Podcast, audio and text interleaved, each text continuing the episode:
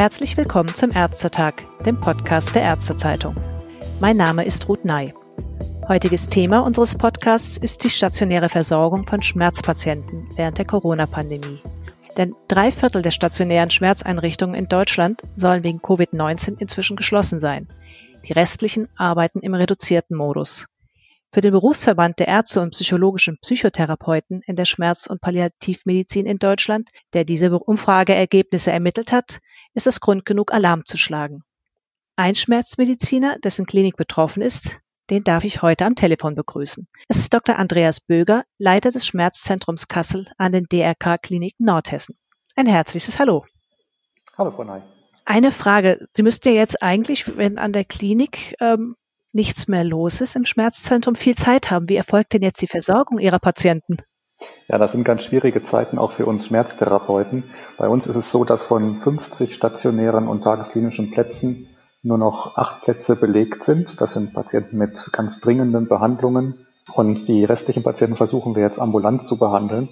Da haben wir natürlich viel weniger Möglichkeiten. Also wir haben zu tun, aber schon insgesamt deutlich weniger. Einige meiner Kollegen sind abgestellt auf Intensivstationen für die Versorgung von Covid-Patienten.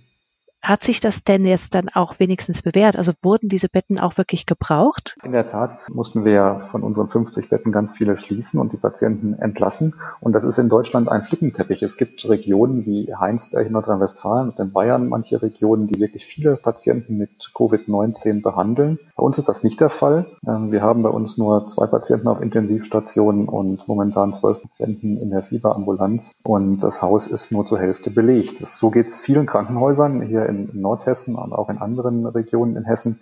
Das hält man frei für den Fall, dass die Welle noch kommt. Wir wissen aber nicht, ob sie kommt und wie hoch sie sein wird.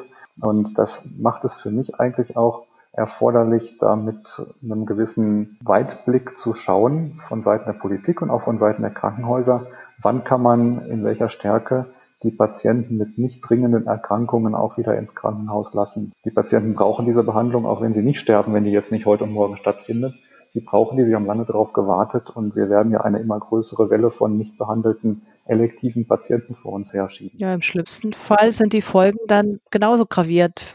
Mit welchen Konsequenzen rechnen Sie denn für die Patienten mit ihren doch sehr schweren chronischen Schmerzen? Ja, im Grunde geht es ja um, um zwei Sachen. Die Patienten, die warten seit teilweise vier, fünf, sechs Monaten auf einen Platz für die sogenannte multimodale Schmerztherapie. Das ist eine ganzheitliche Therapie, die medizinische, physiotherapeutische und psychologische Elemente kombiniert. Und diese Termine werden jetzt deutlich hinausgeschoben. Wir können noch gar nicht sagen, wann es da eigentlich wieder losgeht. Der zweite Punkt ist, dass die Patienten ja unmittelbar versorgt werden müssen, weil die Rezepte benötigen für Physiotherapie, für teilweise Opiate oder andere Schmerzmedikamente. Und das können wir sicherlich jetzt über die Schmerzpraxen, über den ambulanten Bereich zum größeren Teil abfedern. Da haben wir auch viel zu tun. Was sind im Regelfall die Hauptgründe für eine stationäre bzw. teilstationäre Behandlung von Schmerzpatienten? Ja, man wird ja erstmal versuchen, Patienten ambulant zu behandeln. Das heißt, man schaut, welches genau die Schmerzursachen sind. Die können im körperlichen Bereich und im seelischen Bereich liegen und wird versuchen, diese Bereiche dann ambulant zu behandeln, zum Beispiel mit Physiotherapie, mit osteopathischen Maßnahmen, mit Akupunktur, auch mit Medikamenten oder mit ambulanter Psychotherapie.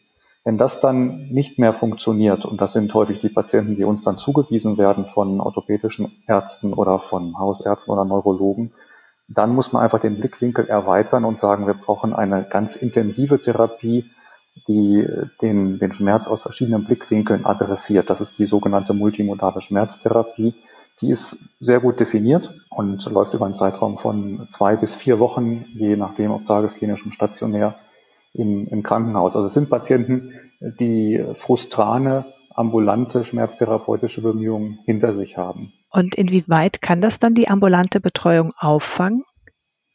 Ja, das, das wird nicht aufzufangen sein, weil wir da ja eingeschränkt sind. Wir werden es ja nicht schaffen, im ambulanten Bereich den Psychologen, den Physiotherapeuten kontinuierlich parallel zum Arzt praktisch am Patienten zu haben.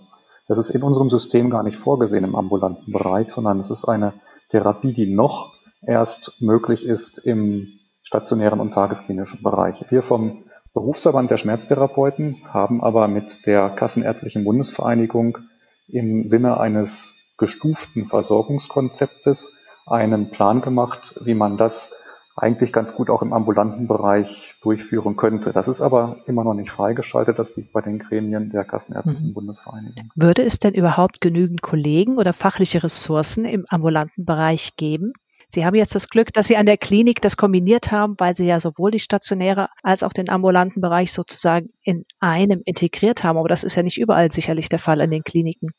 Ganz genau, das ist schwierig, das zu kombinieren, in allen Sektoren Patienten zu behandeln.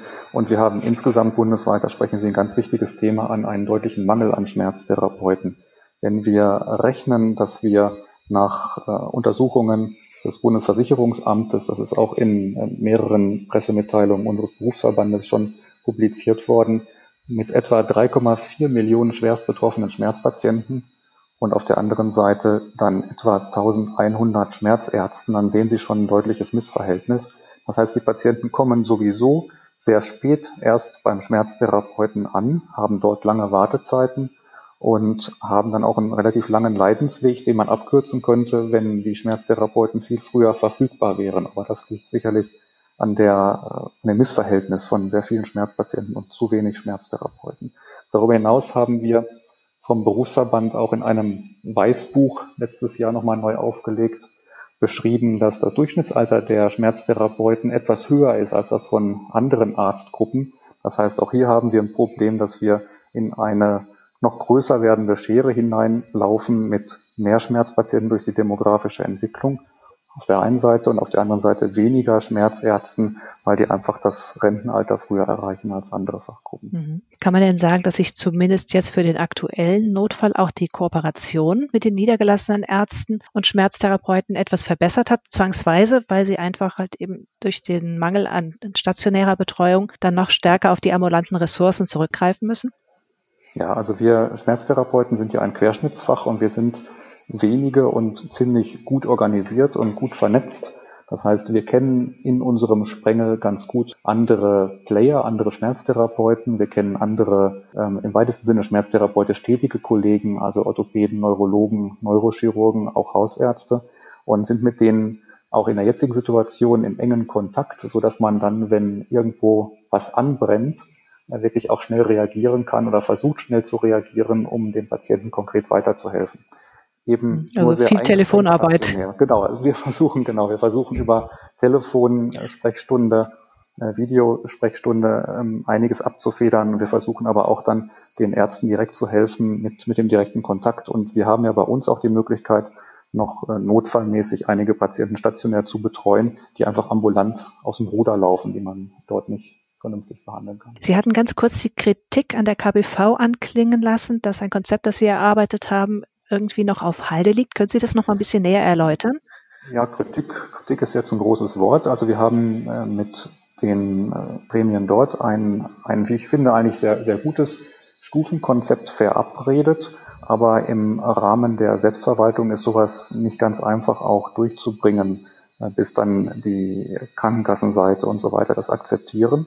Das liegt jetzt seit etwa einem Dreivierteljahr fertig vor und wird verhandelt darüber, inwieweit das umgesetzt werden kann. Sie können sich vorstellen, dass so etwas, was möglicherweise mit zusätzlichen Kosten verbunden ist, nicht überall auf Hurrarufe trifft. Aber das würde sicherlich mhm. vielen mhm. Patienten helfen, früher an ein interdisziplinäres Konzept der Versorgung von chronischen Schmerzen zu kommen, als in der jetzigen Situation und würde möglicherweise dann auch die Zahl dieser hochchronischen Verläufe deutlich reduzieren. Ist es denn auch eine Gefahr, dadurch, dass jetzt die Therapie die, oder die gewohnte Betreuung der Schmerzpatienten etwas anders vonstatten geht, vielleicht auch auf einem etwas niedrigeren Niveau, noch ein bisschen mehr Zeitverzögerung auch mit verbunden ist, dass damit auch Chronifizierungsprozesse noch stärker, wenn dann irgendwann die Krise wieder vorbei ist, dann zutage treten?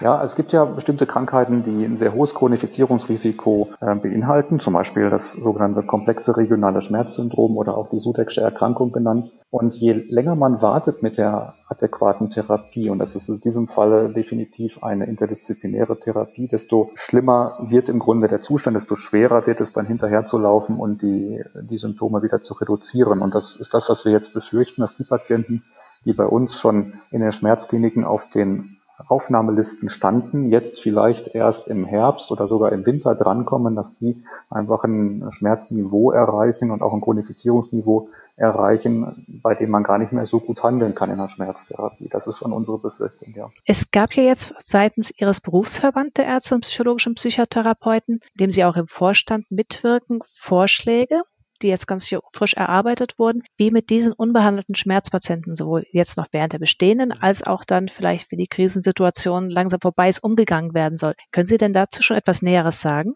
Ja, wir haben ja auf verschiedenen Ebenen uns eingesetzt. Die erste Reaktion von uns war, dass wir mit der Kassenärztlichen Bundesvereinigung und dem Bundesministerium für Gesundheit gesprochen haben, welche Erleichterungen in der Behandlung von Schmerzpatienten im ambulanten Bereich umsetzbar sind. Also zum Beispiel die Vergütung von Videosprechstunden, die Vergütung von Telefonsprechstunden, die Aussetzung von ganz scharfer Überprüfung der Qualitätssicherungskriterien und so weiter. Da haben wir einiges erreicht. Und jetzt reden wir darüber, wie wir im Grunde beim Wiederhochfahren der Schmerzkliniken auch erreichen können, dass Hygienemaßstäbe, die weiterhin notwendig sein werden, umgesetzt werden können.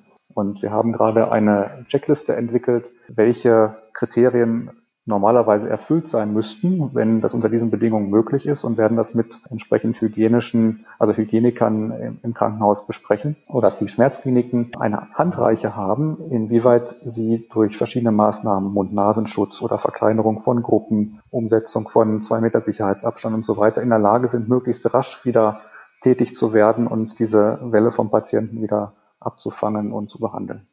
An wem hängt das, ob diese Checkliste dann auch tatsächlich ähm, ja, zum Tragen kommt und umgesetzt werden kann? Also es ist ja ein föderales System in Deutschland, so dass da wahrscheinlich auch unterschiedliche Entscheidungen in unterschiedlichen Regionen zu unterschiedlichen Zeitpunkten getroffen werden. Aber in der Tat haben wir ja eine Situation, dass jetzt momentan heute von der Bundesregierung nochmal die grobe Linie vorgegeben wird, wann wieder was eröffnet wird. Und äh, wir wollen für den Fall, dass, dass diese Eröffnung von Behandlung von elektiven Patienten, von nicht unmittelbar dringenden Patienten wieder geschaffen wird, wollen wir Hinweise geben, was man beachten muss.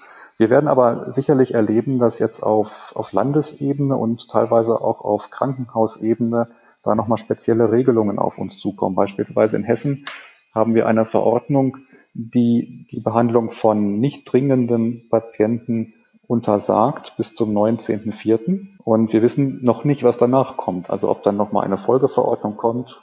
Also ob jetzt eine Folgeverordnung kommt, die das weiter untersagt oder ob es vielleicht eine, eine Aufweichung gibt, dass man sagt, okay, wir wollen langsam wieder anfangen und fahren peu à peu hoch unter bestimmten Schutzbedingungen. Und dann wäre natürlich unsere Checkliste für alle Schmerzeinrichtungen sehr hilfreich, wenn man sagen könnte, okay, wenn man das so umsetzt, dann sind wir auf der sicheren Seite, was die die Hygiene, den Infektionsschutz angeht. Also Ihr Appell wäre ein sehr vorsichtiges Abwägen, wieder Lockerungen zuzulassen, damit Routinebetrieb, Routinebetreuung von Kranken möglich ist und trotzdem immer noch relativ schnell die Ressourcen auch freigemacht werden können. Das haben Sie ja jetzt auch gezeigt, um dann Betten für intensivmedizinische Betreuung, falls doch eine schlimme Covid-Welle kommen sollte, dann ebenfalls zu ermöglichen. Bleibt eine spannende Frage. Mal schauen, was heute Mittag in der Sitzung der Bundesregierung und der Minister herauskommt. Ich danke Ihnen ganz herzlich für das Gespräch und drücke Ihnen die Daumen, dass Sie möglichst schnell wieder in den normalen Arbeitsmodus übergehen können.